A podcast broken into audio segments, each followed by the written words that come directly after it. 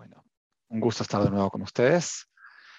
Em, déjenme empezar por un, resumen de lo que enseñamos la vez pasada. Fue una clase bastante intensa y profunda y creo que con muchísimo detalle, así que no, no, fue difícil perderse si, si, si, es que haya pasado, así que quería dar un resumen para que podamos empezar más ordenadamente. En la clase anterior vimos cómo la Torah nos relata el problema humano. Adam, Adam Arishon, y eh, nosotros, siendo Bene Adam, posee una característica absolutamente única, que es la libertad de ejercer discreción, de poder elegir, decidir, así como cualquier Elohim, como explicamos lo que, la palabra Elohim quería decir, es alguien que tiene la autoridad de discreción. Y este es el Selem Elohim, es eh, el programa interior humano que, nos permite tomar decisiones y percibir también por cuenta propia. Eh, algo que no, eh, no traté la semana pasada, pero es importante también, el Selem Elohim no es necesariamente biológico, no es genético, no está garantizado. Nacemos con el Elohim en potencial, pero es algo que tiene que adquirirse, no, no se hereda. Eh, Harambam demuestra que de los hijos de Adam Arishon, el único sobre el cual la Torah dice, Vayoled bidmuto quetzalmo, que, que Adam Arishon dio a luz en su parecer, de, la misma forma que, que el herado sea con ser Elohim, fue Shet. Eh, Hevel y Cain, la Torah no nos cuenta nada sobre eso. Y, eh, no, nada más no nos cuenta, nada más dice Selem, no dice Mu. La Torah nos dice Selem sobre, solamente sobre Shet, no dice sobre nadie más. Eh, y por lo que Arambam en el séptimo capítulo de Morea Nebuchim.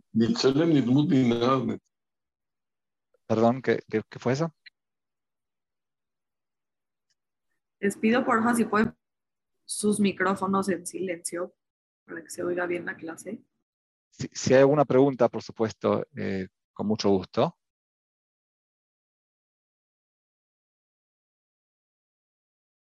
Bueno, siguiendo entonces, el, el Selem de, de Adam Arishon, el Selem Elohim, esta, esta libertad que tenemos, eh, tiene que desarrollarse. Adam Arishon fue el primer espécimen que la, la, consiguió o que Dios se la otorgó. Mostramos la vez pasada que la Torah llama la creación del Selem Beria. Vaivra Elohim et Adam besalmo Elohim parado. Toda la palabra Beria eh, significa muchas veces cosas que no podemos no podemos esperar como una evolución, eh, como si fuera parte del reino animal. No es una evolución que se puede esperar del reino animal, es, es un obsequio que no se puede explicar como una evolución gradual. Eh, es una diferencia sobre los demás animales que es, es categórica, es sumamente categórica, es quantum jump. Y el séptimo capítulo de Moria Nebuchim, Harambam lo dedica a explicar que no solo la palabra tselem, pero también en el Tanaj la palabra yalad, que quiere decir dar a luz, no siempre quiere decir eh, dar a luz biológicamente. Muchas veces quiere decir dar a luz intelectualmente. Eh, muy famosamente está, está la, la que, trata de, digamos que una persona, un niño, tiene un padre biológico y un padre adoptivo. ¿A quién le debe más cabod, más respeto? Y la alhaja es que si, si, una, si, una persona encuentra una avedad, encuentra algo que se le perdió a su padre adoptivo, algo que se le perdió a su padre biológico, tiene que retornar primero eh, lo que se le perdió al padre adoptivo, no al padre biológico. Nosotros apreciamos más eh, el desarrollo después de haber salido del, del, del, ¿cómo se dice? Del eh, eh, womb. Em, vientre materno. Gracias, del vientre materno. que el desarrollo eh, antes del vientre materno, eh, que, es, que, es, genético, que es automático, que no, no, no tiene mucho, mucho mérito eh, en ese respecto. eso sería Yalal. El Selem, de nuevo, no es algo que todos tienen, los seres humanos lo tienen en potencial, pero hay que trabajarlo, hay que, adquirirlo, se adquiere con educación, se adquiere con, con, con mucho, mucho esfuerzo. Em, es en ese estado de libertad de Tselem Elohim que Adán puede, y voy ahora a usar términos del Mashal del Gan eh, Adán puede pasear en, el jardín en Gan y explorar todo tipo de árboles. La vez pasada vimos que no solamente, que Haim seguramente no era un solo árbol, eran muchos, y Adán en ese estado de Gan Eden, tenía a su alcance todos aquellos árboles que le permitirían investigar y definir Emet Vasheker, las cosas que son, eh, digamos que suposiciones que, uno se pone a percibir si son o no son compatibles con la experiencia en esta realidad. Por ejemplo, una suposición que, si toco algo caliente tengo una sensación de dolor. Eh, eso sería un ejemplo de una fruta de Eitzahaim, eh, la investigación sobre, sobre si vale la pena o no vale la pena eh, tocar algo caliente, por, por, cualquier razón. Había un solo árbol, uno solito, que también estaba al alcance de Adán en Gan Eden. Es importante esto. No, no, Etzahaim estaba Betohagan, estaba, perdón, Etzadad estaba Betohagan, estaba dentro de Gan Eden, o sea, Adán en este estado superior intelectual con libertad, es ahí que tiene acceso también a Etzadat. Eh, o Barra lo traducimos nosotros como, lo tradujimos como el árbol de las expectativas sociales. En otras palabras, el convencionalismo. Es el árbol que, que nos dice qué es lo que la sociedad considera apropiado y no apropiado qué es lo que la sociedad considera algo, deseable o no deseable, eh, bonito, feo, bueno, malo, todas esas categorías que son convencionales. Al elegir al árbol del convencionalismo, de las expectativas sociales, Adam acaba encontrándose fuera de Gan Eden.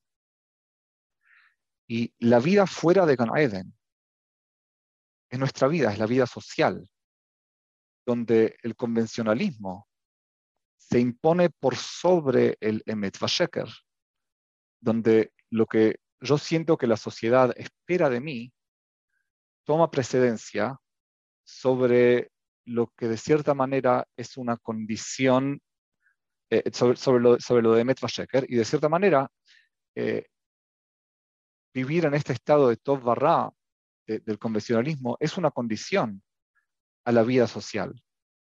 La civilización no puede existir dentro de Gan El, el, castigo, como vimos de Adam y Javá, o de, Adam y Laisha, para ser más preciso, eh, que, que, que Akadosh Baruj les dice cuando, al salir de Gan fue vivir en la civilización.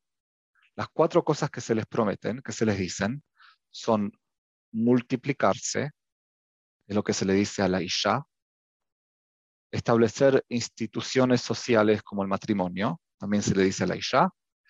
Y al, hombre se le dice eh, inventar la agricultura y finalmente establecer, generar cierto aferramiento a, la tierra y, a los, y a los eh, ancestros de uno, a nuestro pasado, a través de entierros, a través de enterrar a aquellos queridos que, mueren. También es parte de la promesa. O sea, vida afuera de Gan Eden, igual vida humana en la civilización. Este mundo de la civilización, este mundo de Tov Barra, es el primer y el más importante obstáculo al Selem Elohim. Por eso la Torah empieza con esa historia cuando adoptamos dogmas sociales, disminuimos nuestra libertad de prestar atención a la realidad. Si, me fijo en lo que piensan de mí, en lo que se espera de mí socialmente, me fijo menos en lo que de verdad realmente me conviene, me conviene hacer. Si, eh, si no tengo el dinero que me cuesta comprarme este carro que creo que la gente espera que tenga y me lo compro igual, es un ejemplo de cómo el árbol de Tobarra está suplantando, está, está desplazando al, al, árbol de Emet Vashek, el Haim. Eh, es como, eh, no sé si conocen o, o, o, han visto la película de The Matrix, eh, al, al, al, comer de, del fruto de, del árbol de Echadá Tobarra, el mashal que se podría darse es como que uno está adentrándose al, al Matrix. Y eh, el libro de Bereshit, de, desde el final, de, la salida del Gan Eden hasta el final del libro, de cierta manera es una advertencia, es una historia sobre eh, los problemas que trae consigo la civilización, los peligros que trae consigo, desde decadencia hasta corrupción y eh, finalmente, como vemos en Egipto, eh, opresión, el ser esclavos. Todo, esto son consecuencias de una vida de Tobarra y, eh, y, y, son procesos que, como vemos en el libro de Bereshit, son, es una cadena que, que, se lleva, se lleva a sí misma. Empezando con la salida de Gan Eden, uno acaba terminando siendo esclavo en Mitzrayim, de cierta manera. Entonces, la Torá, que viene después del libro de Bereshit, o sea, el libro de Bereshit es parte de la Torá, pero, pero es, como el, es como te plantea el problema que la Torá que recibimos en Har Sinai, en Parashat viene a resolver. Es la solución. Es, es la fórmula para crear una sociedad donde, si bien no vivimos en Gan Eden, el camino a Gan queda abierto. Estamos en una civilización, de nuevo, afuera de Gan pero podemos regresar de vez en cuando como individuos y, no perdemos el acceso a, a. La Torah, de cierta manera, es un Haim en sí misma, como decimos en el Pasuk. Haim hi la entonces, de nuevo, el problema de Tobarra es un problema humano social y es el obstáculo sociológico a nuestro Selem Elohim, a nuestra libertad. para ilustrar lo que quiero decir, una persona nacida en una isla solitaria eh, no tendría este problema, este, obstáculo de, de Tobarra tendría otros que, que, estamos, que vamos a tratar esta noche. Eh, está el aspecto personal, que también puede impedir la realización del Tselem Elohim, nuestra libertad, y ese es el tema de hoy. Es el tema de qué, cosas nos, nos, impiden personalmente ser libres y, vivir eh, el, el 100% de este potencial que tenemos como Tselem Elohim.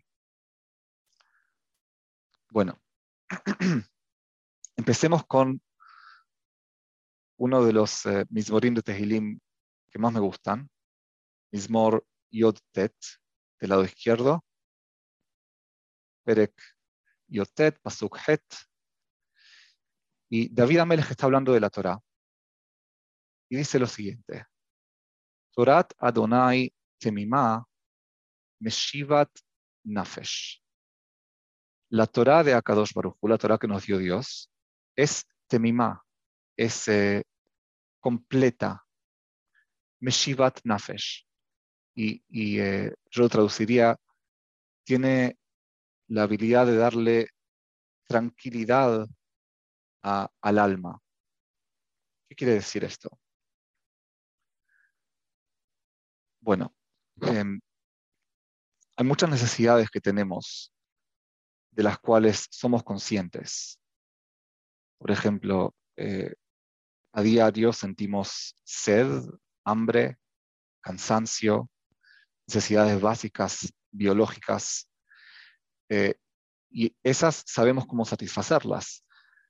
Tenemos necesidades mucho más profundas que, no siempre sabemos cómo satisfacerlas, pero que de una forma u otra vamos a buscar eh, traerlas a cierta satisfacción. Déjenme darles algunos ejemplos para que vean lo que estoy hablando. Em, todos nosotros tenemos una necesidad de, manifestar en este mundo cierta noción de un héroe. Nos resulta necesario encontrar algún héroe en esta realidad y, eh, proyectarnos a ese héroe. Por lo que eh, Marvel Movies, el mundo Marvel o DC, eh, es, un, es, un, mundo tan, tan eh, eh, profitable. Es, las películas de, superhéroes o, o, cosas así, todas las películas, todo Hollywood en realidad es así. la película, la historia te presenta un héroe que, que uno puede proyectarse a sí mismo en él o, o, en ella. Ese es un ejemplo de una necesidad interior inconsciente que todos tenemos otra necesidad, tenemos una necesidad de, expresar cierta violencia. Todos lo tenemos. Y eh, si uno viviera una vida totalmente pacífica, sin, nada de acción, nada de violencia, esa necesidad se expresaría de cierta manera. Y, eh, sin que uno se dé cuenta, quizás eh, manejando el, carro, entre, se mete en un accidente sin querer pero realmente lo hace porque tenía la necesidad de, la experiencia de, cierta violencia. Eh, es la razón por la cual nos gustan los deportes y el boxing y nos interesa la, sección de crímenes en, el diario y, las películas de acción y cosas así. Hay necesidades eh, más profundas aún, por lo que hay muchísimas, muchísimas cosas, muchísimas ideologías, muchísimas filosofías, muchísimas ideas que nos resultan muy atractivas. Eh, es, el magnetismo que siempre, desde los nietos de Adam Arishon, ha tenido la Abodazara.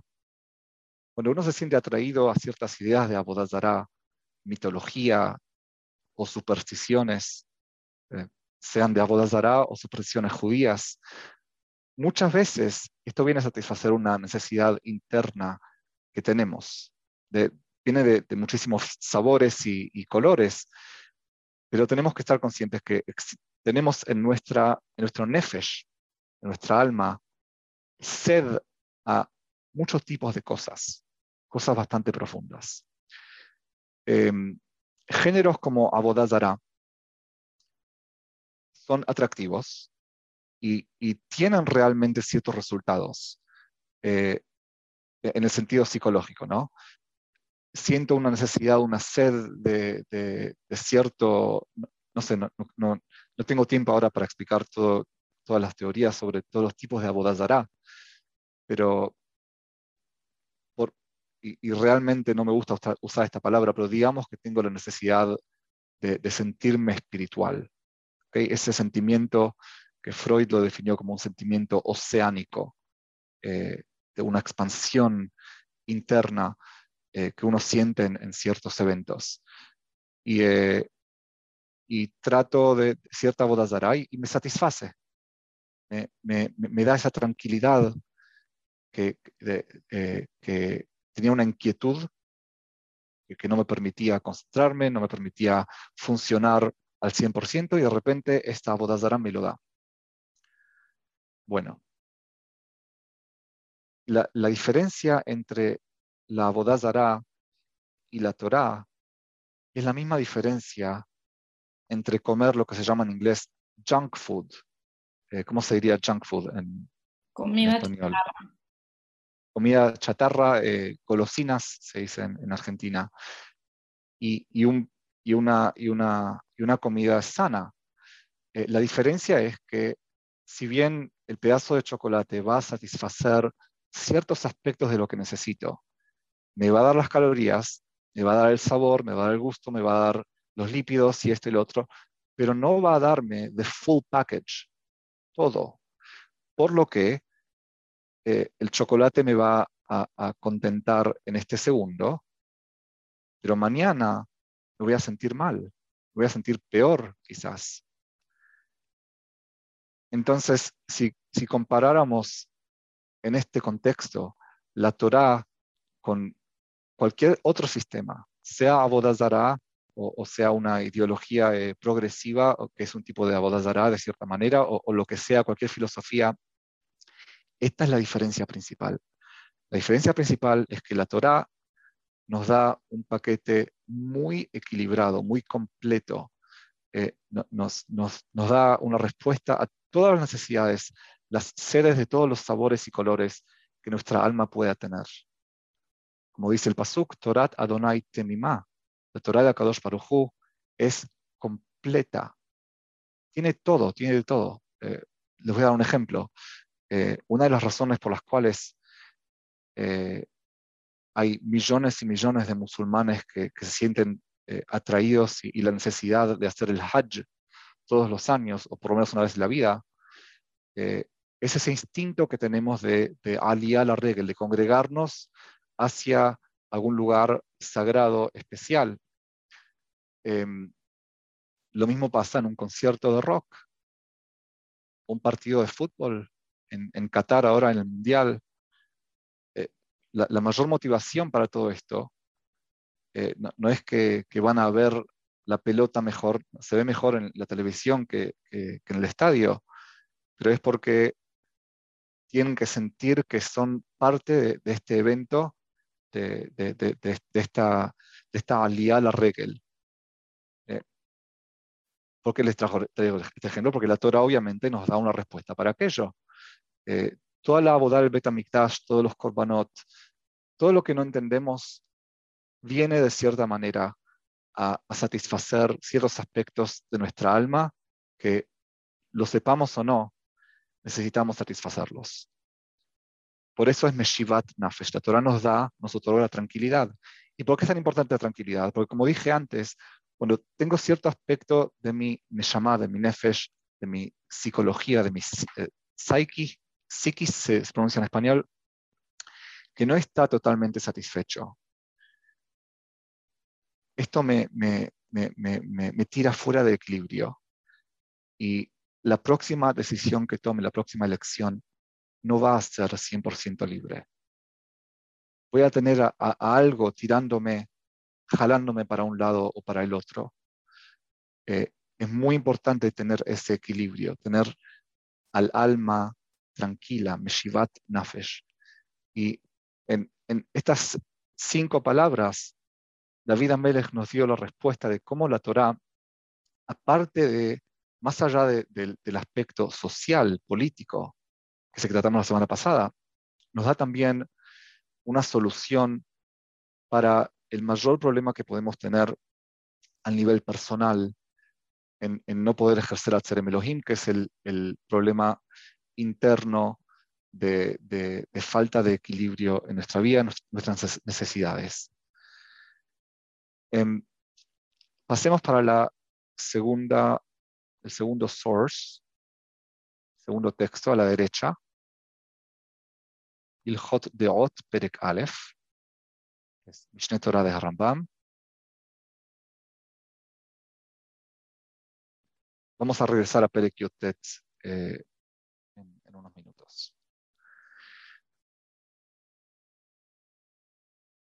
En Ilhot Deot, Rambam trata eh, de lo que se llamaría hoy en día behavioral psychology, la, la psicología de, de, de conducta, comportamiento. comportamiento, de comportamiento. Eh, personas como Skinner y, y, otros inventaron este, este género de psicología. Eh, y tiene que ver con hábitos, tiene que ver con eh, ciertos eh, comportamientos, cier ciertas, eh, eh, ciertos hábitos, ciertos hábitos repetitivos, conducta repetitiva que, que, nos, que nos deja, que deja cierta marca y también nos, nos quita de, del medio, nos quita del, del equilibrio.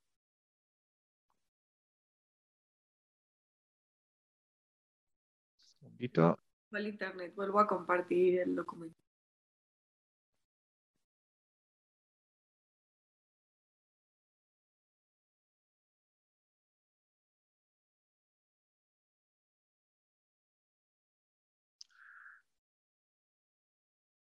Bueno, voy a empezar a leer. דעות הרבה יש לכל אחד ואחד מבני אדם, וזו משונה מזו ורחוקה ממנה ביותר. Harambam nos dice que existen muchos, eh, muchas de muchas tendencias que cada uno de nosotros tiene, eh, o muchas, la de A sería eh, la tendencia o, o, la escala en relación a, un comportamiento específico.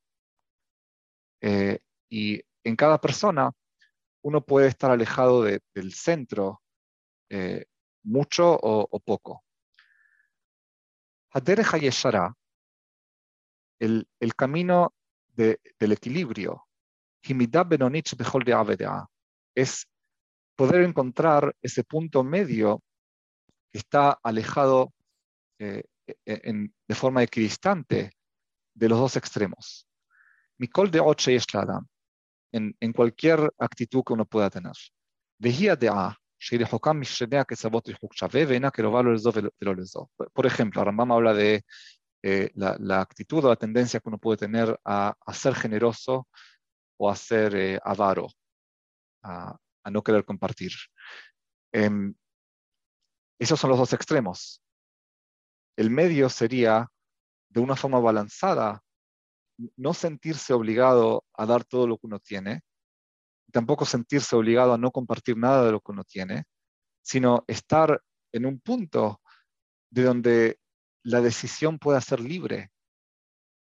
Ese es el ideal. El ideal es siempre encontrar ese punto medio donde nada me está jalando para un lado ni para el otro, del cual puedo yo mismo ser el que decide lo que quiero hacer, o sea, ejercer el Serem Elohim. Ulfijaj, Sibu Hajamim Arishonim, por eso los primeros Hajamim siempre nos, eh, nos recomendaron, Adam Sham de Otav Tamid, que la persona constantemente esté evaluando sus actitudes, dónde está uno parado en, en, en este sentido, un Otan, un Javen Otan y estimar y tratar de de, de, de, llegar al punto medio, al punto de equilibrio, que es Shalem, porque es la única forma de la cual uno puede ser Shalem. Shalem es una palabra muy interesante, quiere decir completo, eh, pero quiere decir también perfecto, quiere decir llegar al, potencial que uno puede llegar. Bueno, eh, voy a volver, lo que estoy haciendo ahora, estoy compartiendo, compartiéndoles ciertos eh, eh, ciertos puntos que vamos a, vamos a conectarlos en unos minutos. Pasemos para el Jot Teshuvah, la primera alajá del quinto capítulo. Reshut kol Adam netuna lo.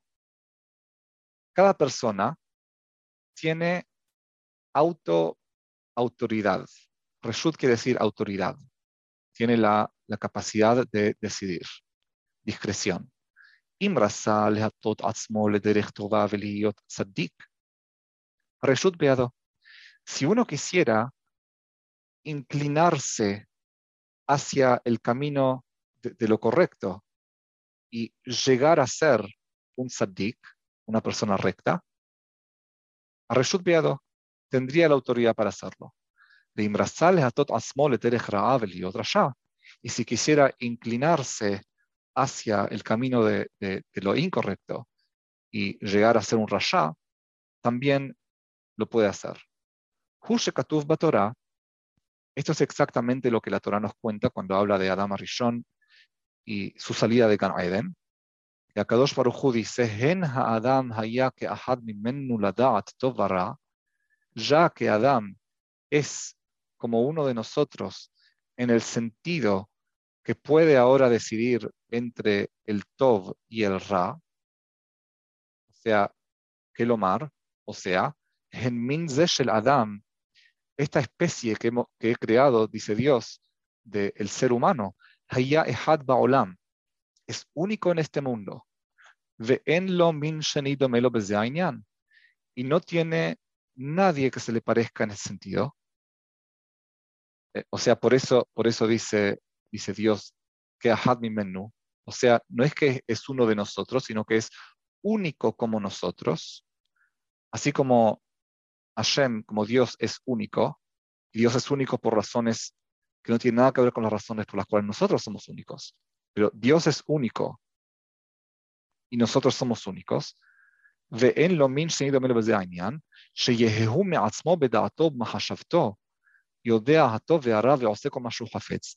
Ya que Adán puede por sí mismo, eh, es algo, es algo, es un proceso muy interno, con su propia mente, con su pensamiento, sus cálculos, Yodea Hatov Ve'ara, puede decidir qué es lo que es correcto, qué es lo que es incorrecto, y ahí puede proceder a, a hacer, a actuar de la forma que quiere actuar, lo al yado mila'asot tov ve'ara, y no tiene a nadie que, que le esté, que, le esté, eh, lo esté llevando o preveniendo de hacer lo que es correcto o lo que es incorrecto. Por, por eso es que Benishlach Yado, dice Dios, eh, que no llegue, no sea que llegue a, a, tomar del árbol de la vida. O sea, Ramón me está diciendo, si Dios está diciendo que eh, está expresándose como que, que Adán puede llegar a hacer algo que está, y viajó, obviamente pónganlo en comillas, que está fuera de, del control de Dios, el mensaje que la Torah nos está dando es que Dios no controla la decisión de Adán, ni siquiera aquellas decisiones que Dios querría que no tomara. ¿Ok?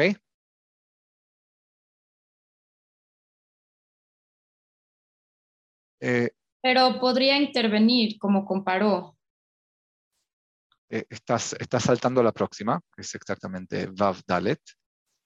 Eh, volveremos, volveremos en unos minutos. Déjeme pasar a Moreja Nebuchim, la segunda parte, capítulo 38, que es en, en la columna de la izquierda, en el medio.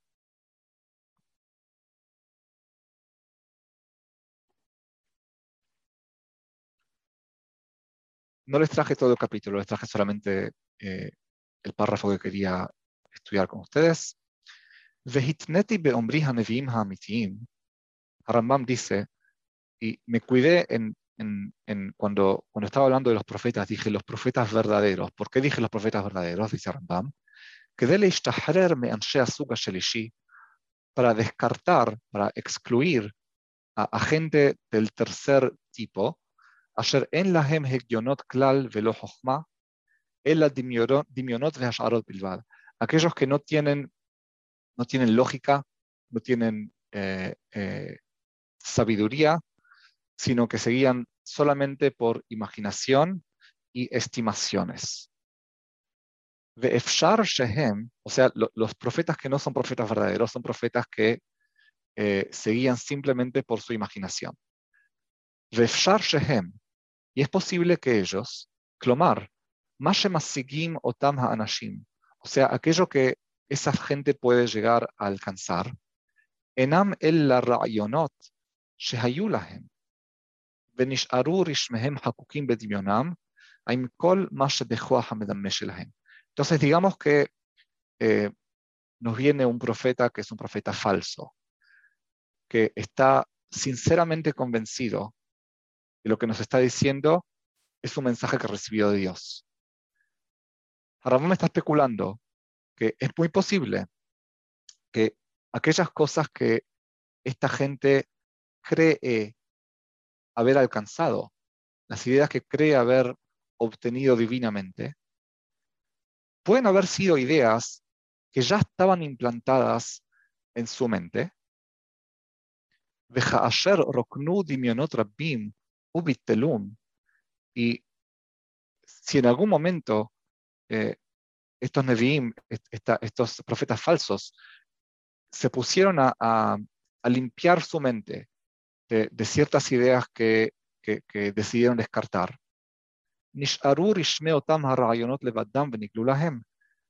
aquellas ideas que fueron descartadas y quitadas de su mente pueden haber dejado ciertos rastros, ciertos reshamim, y ahora están reapareciendo. Y ya que creían ellos que habían descartado ciertas, ideas, las habían quitado de su mente, y de repente ver una idea parecida, eh, no se dan cuenta que, es la idea que nunca llegaron a limpiar totalmente, que está resurgiendo.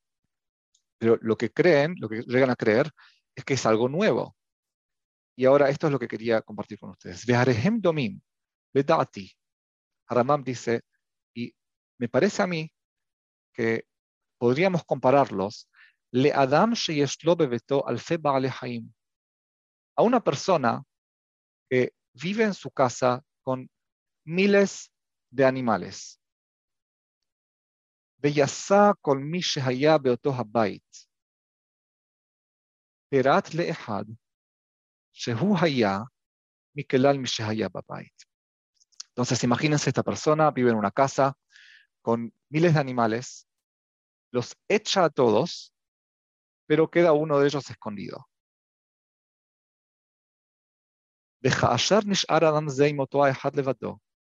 Y ahora esta persona cierra la puerta, eh, muy contento que con, con, con mucho éxito quitó a todos los animales de su casa eh, se pone a descansar, se relaja y cree estar solo en su casa.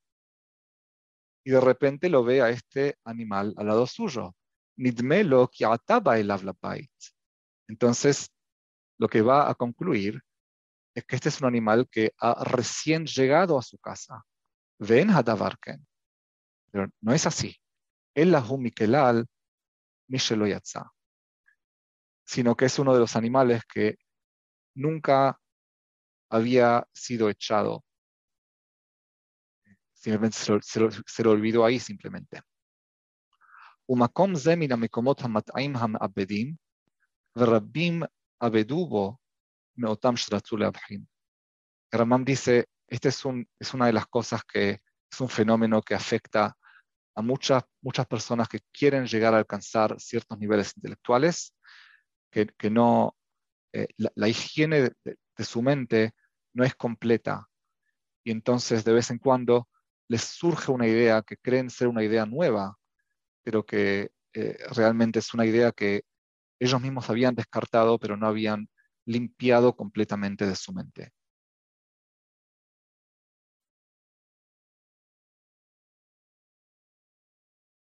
¿Ok? Estoy dando muchas piezas de, un puzzle, vamos a armarlo al final.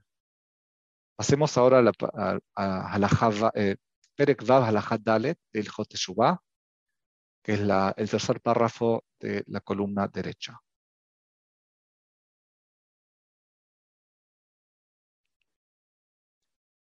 Ve'efshar.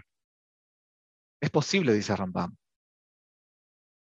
Sheyeheta ha'adam Het Gadol o Hataim Harbe. Que la persona llegue a, a pecar o a cometer un error muy grande o, o muchos, hasta que al punto que el, el, el, juez, el verdadero juez, o sea Dios,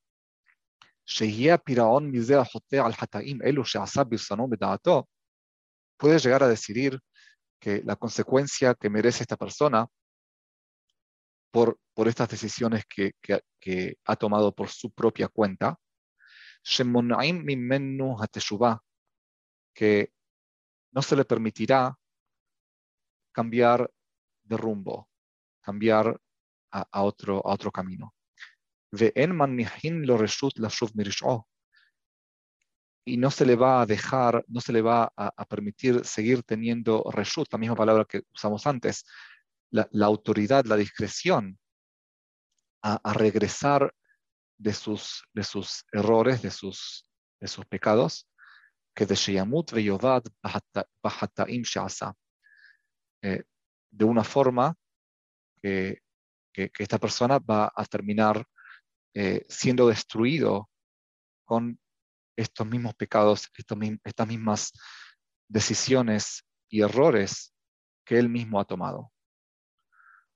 Husha Kadosh Baruj Hu Omer Yeshayahu, eh, un ejemplo de esto es lo que Kadosh Baruj Hu dice a través del Naví Yeshayahu. Hashmen lev ha'am hazeh eh, ve'oznav hachped. Olvidé el pasuk, es la haftara de Yitro.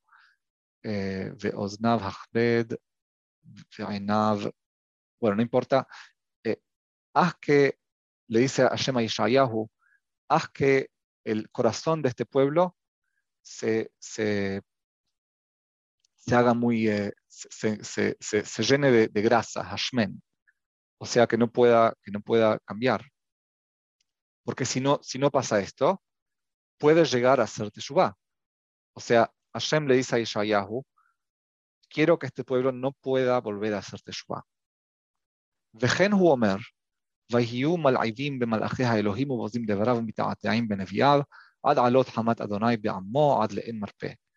De la misma forma, también Divrei Yamim, eh, cuando, cuando habla sobre las cosas malas que hizo Am Israel, eh, cómo, cómo se, se reían de los Nevim, eh, dice al punto que llegaron a un punto que no, que no, que no tenía cura, de En Marpé, que, del cual no podían salir.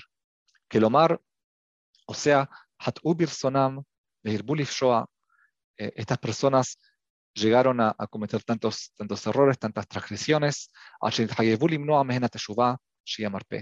que la consecuencia fue que se les, se les iba a prevenir hacer teshuvah, porque teshuvah es la cura. Leamos la próxima también, Vav Tet. Antes que siga alguna pregunta sobre el texto mismo.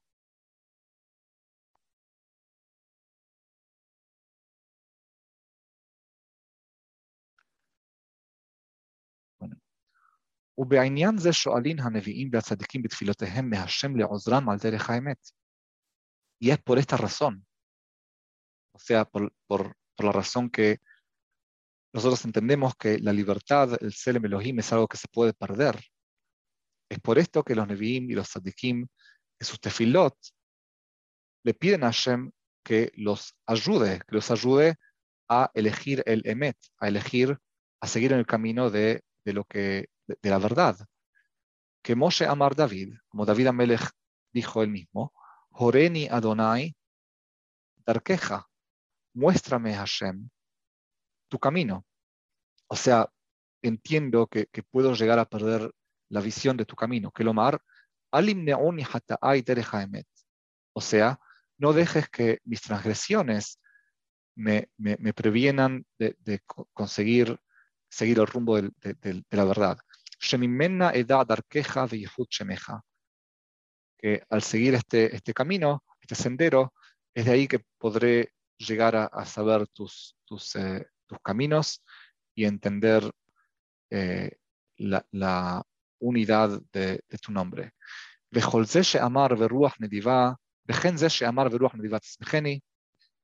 También lo que dijo Veruach Nedivat Ismecheni, un, un, un, eh, una inspiración generosa, eh, una generosidad de, inspiración. Quiero que, me, que me des eh, semihut, que me soportes. Que lo mar, o sea, Tania Rujila Azot Hefza, deja que, que, mi inspiración, Ruach en, hebreo quiere decir eh, ese, ese sentimiento que no podemos explicar, que, que, nos lleva a decidir a un lado o para el otro. Eh, Ruach quiere decir viento en, en, hebreo, pero más que viento quiere decir dirección. Eh, Rujot son las, las, direcciones cardinales, este, oeste, norte, sur. La Azot Hefza, no dejes que mis transgresiones pre, pre, preven, eh, me impidan la Teshuvah. El Reshut Beyadi, deja que, que, siga teniendo Reshut, para que pueda regresar y entender el camino de la verdad. Y de esta manera, todo lo que los pesukim que sean parecidos a estos. ¿Dónde estamos? Ok. Vimos que tenemos el potencial de Tselem Elohim. que quiere decir la, la, habilidad de tener discreción, de con autoridad decidir si quiero hacer esto, quiero hacer esto, la autoridad de percibir algo y percibirlo con mis ojos y con mis oídos y no con lo que me dicen que tengo que estar, con lo que me dicen que estoy viendo, con lo que me dicen que estoy escuchando. Esta, esta facilidad que tenemos, esta, esta habilidad, se puede perder.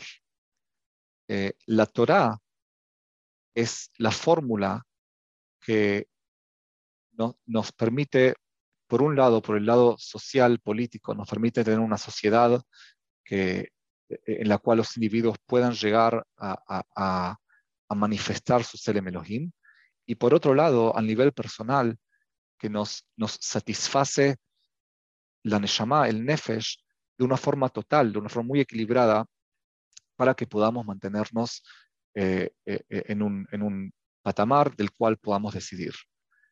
Ahora, nuestras propias acciones, nuestras propias elecciones, lo que llegamos a, decidir o a hacer, los hábitos que formamos, todas estas cosas son también riesgos a nuestra libertad. Y la forma de recuperar la libertad es la de Eh, si ustedes se fijan acá en la esquina de abajo de la izquierda, me parece a mí que se pueden entender eh, los factores que nos quitan la libertad de una forma personal, pueden entenderse en razones prácticas y psicológicas. Las prácticas son las más entendibles. Están los hábitos, que es lo que vimos en el Joteot. Por ejemplo, si día tras día eh, me levanto a las 11 de la mañana, eh, es un hábito, ese hábito me hace más difícil decidir levantarme más temprano.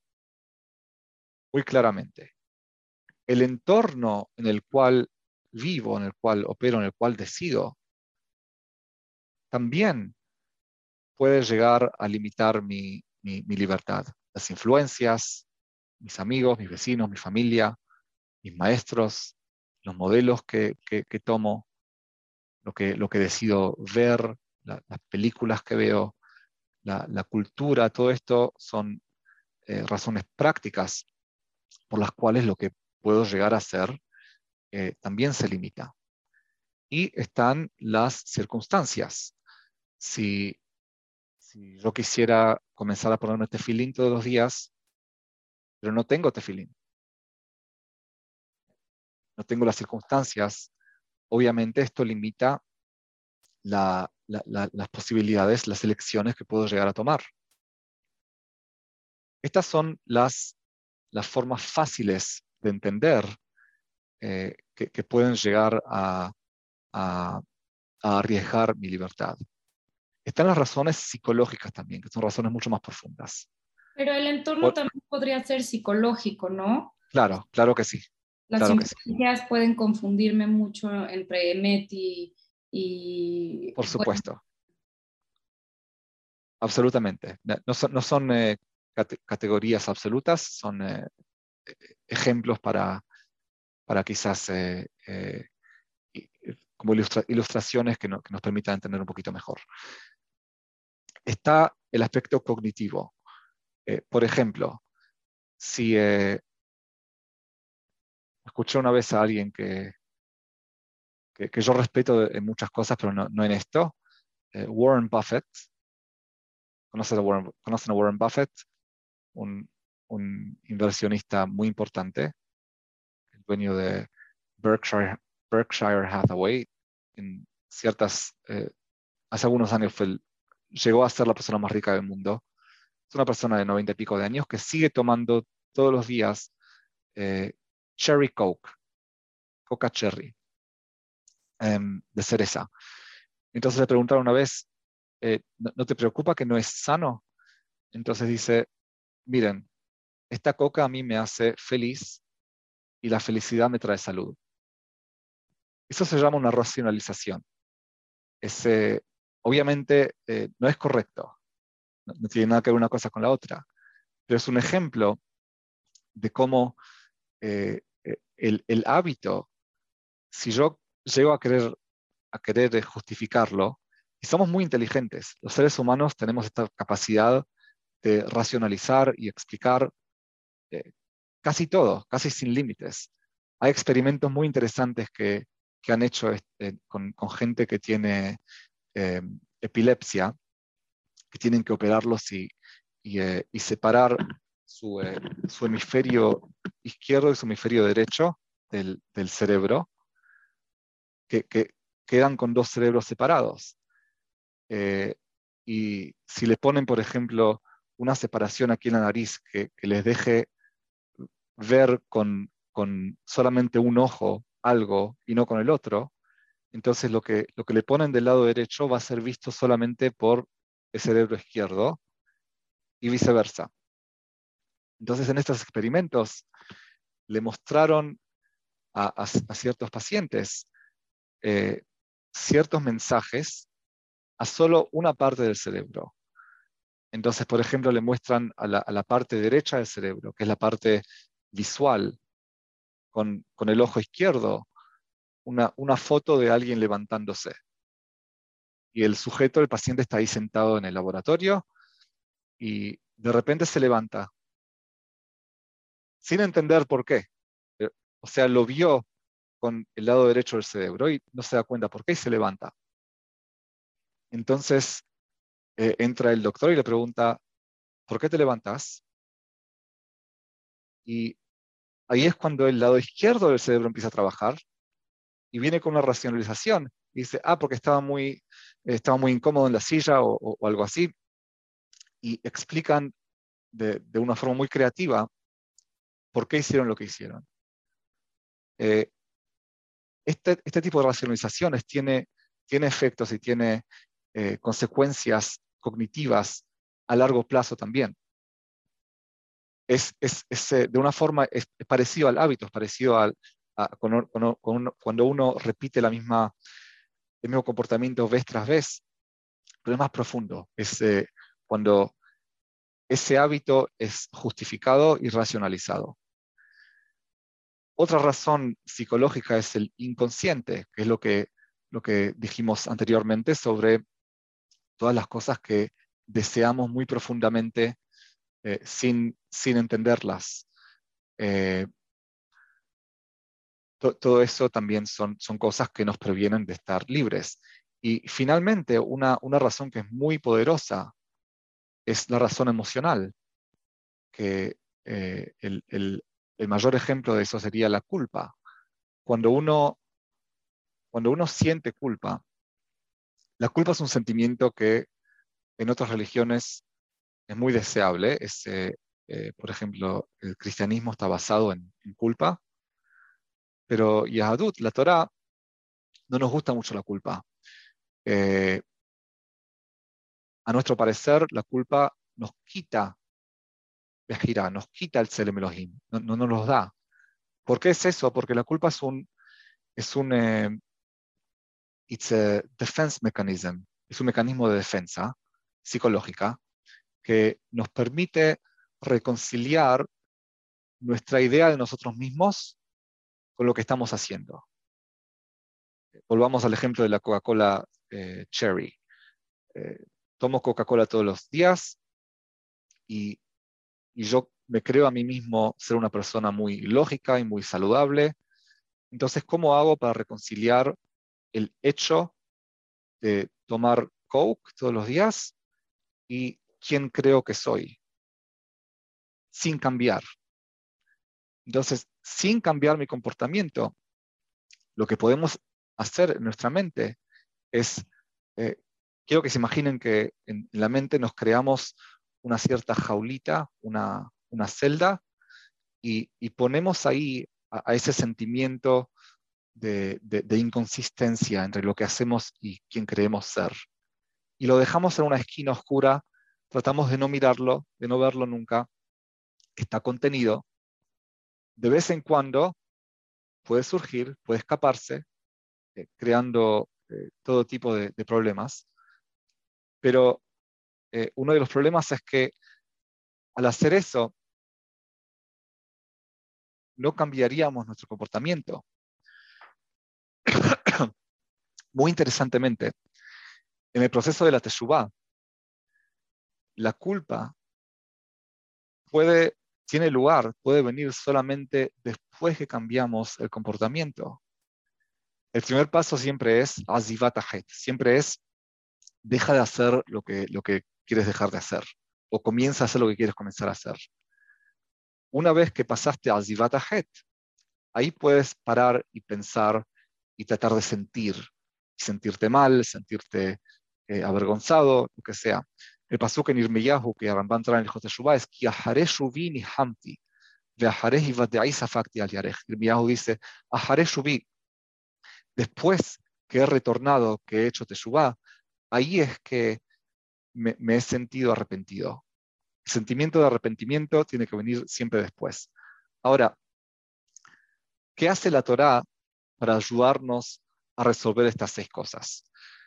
Eh, los, los hábitos, el entorno y las circunstancias muy fácilmente. Ese es el primer paso de la Teshuvah. Si, si uno quiere hacer Teshuvah de tomar coca todos los días, que es el hábito, y si lo hace porque el entorno es que todos mis amigos lo hacen también, y si las circunstancias son que mi refrigerador está lleno de, latas de Coca-Cola, muy fácil, paro el hábito, cambio el entorno y, cambio las circunstancias.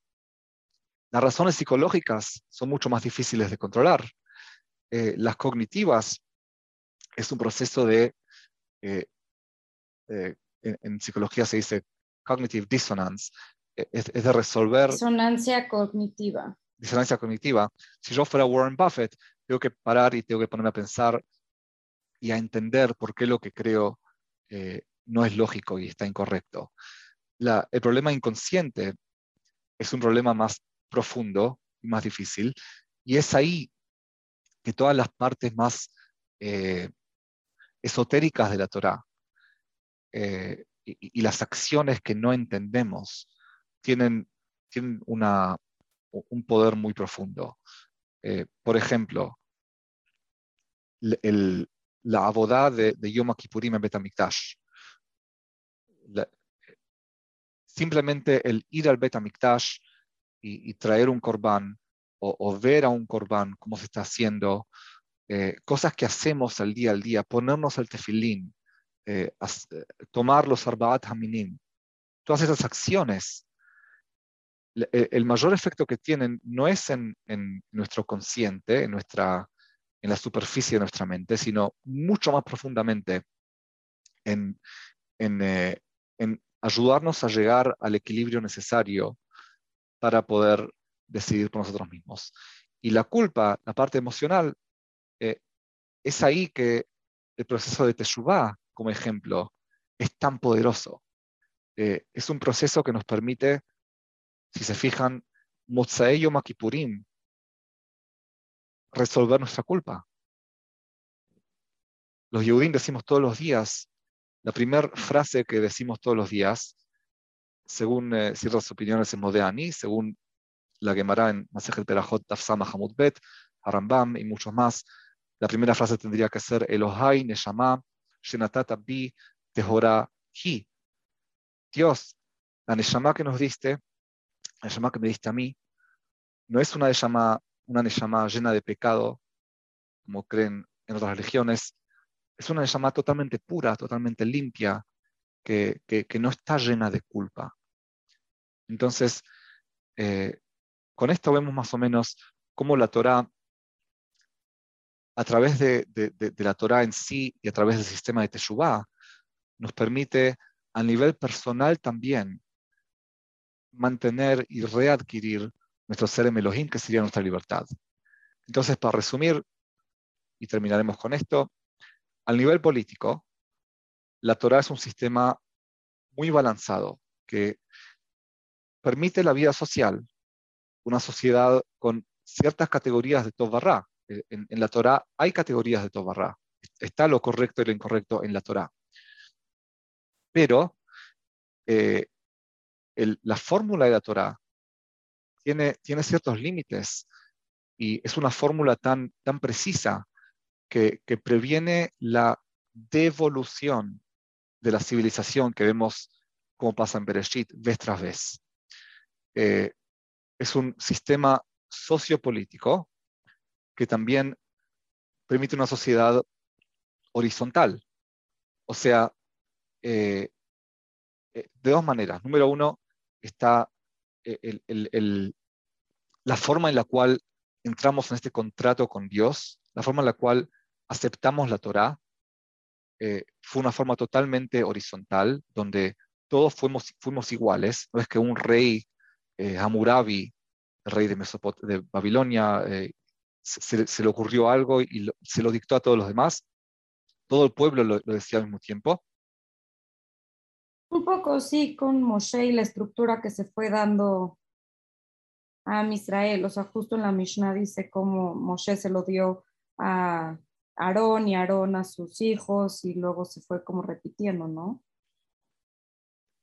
Tienes razón que hay una, una eh, Mishnah en Pirkei Avot que habla de cómo Moshe le dio la Torah a Yoshua, Yoshua de Kenim. Hay una Gemara Masejet de Rubin que dice también sobre cómo Moshe le enseñó a Aarón y después a los hijos y después a, a Israel. Pero esto no tiene, no tiene que ver con la autoridad ni con cómo comenzó este contrato con Dios. Eh, el contrato con Dios comenzó en Har Sinai, con todo Am Israel, como dicen Jajamim, ¿qué quiere decir Quiere decir no a través de un rey, horizontalmente. Em,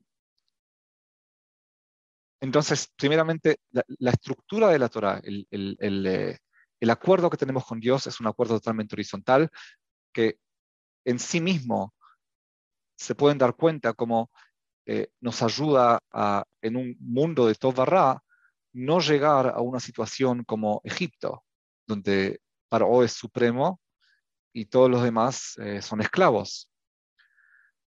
Y aparte de eso, obviamente el contenido de la Torah, eh, las instituciones que la Torah provee, como ser Keter Kehuna, Keter Torah, Keter Malhut, eh, las, eh, las mitzvot que nos da, eh, Lotignov, Lotirzah, son, son, todas, son todas herramientas, son todos, todos ingredientes para una sociedad donde las cosas funcionan bien y pueden mantenerse en equilibrio.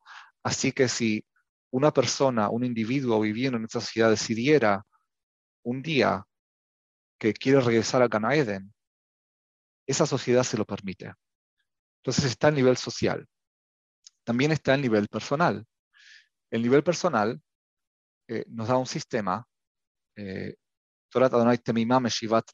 como dijimos, un sistema de, eh, holístico que, nos, da, nos provee una satisfacción a todos los aspectos de nuestro nefesh, que de esa forma y solo de esa forma podemos llegar a un equilibrio. Y no, solo, no solamente la Torah, pero también nuestra experiencia que la Torah nos relata de, cómo, cómo, pasamos por el Midbar, Hashem nos salvó de Egipto, todo lo que nos pasó a nosotros también nos equipa, nos da eh, cierta apreciación a, a, los errores que no queremos volver a cometer, a cómo no queremos llegar a, a, someternos a Elohimio de Aitov Barra, porque sabemos a dónde lleva, porque entendemos eh, pudimos presenciar, pudimos eh, eh, saborear el, el, sabor de la libertad, lo que sentimos en Har Sinai, nunca vamos a querer abandonar aquello. Em, entonces, con eso, sé que de nuevo mucho contenido, pero quería presentar cómo la Torah es la, es la, es la solución para los problemas que tenemos como seres humanos en, en eh, llegar al ser Elohim, mantener el ser Elohim y retornar al ser Elohim, que lo hacemos a través de la Teshuvah. ¿Alguna pregunta? Yo, tengo una duda, que en, en la Torah dice como Tzurme Raba Tov. Es el Tov y el Ra que, que dictamina la Torah, me imagino. O sea, es con el estándar de la Torah. O sea, ¿por qué no usa Emet y Sheker mejor? porque sí hay un estándar de Tov y Ra en la Torah. La Torah es un estándar de Tov y Ra. eh, es verdad. La Torah eh, es un sistema de Tov Barra. Eh, nos dice Moshe Rabbeinu. Pero es un sistema de Tov Barra que es mejor que cualquier otro sistema de Tov Barra. La persona en, en, la sociedad creada por la Torah, en Am Israel, está fuera de Gan Aiden. Está en Gan Aiden. Pero consigue regresar a Gan Eden de vez en cuando si quiere.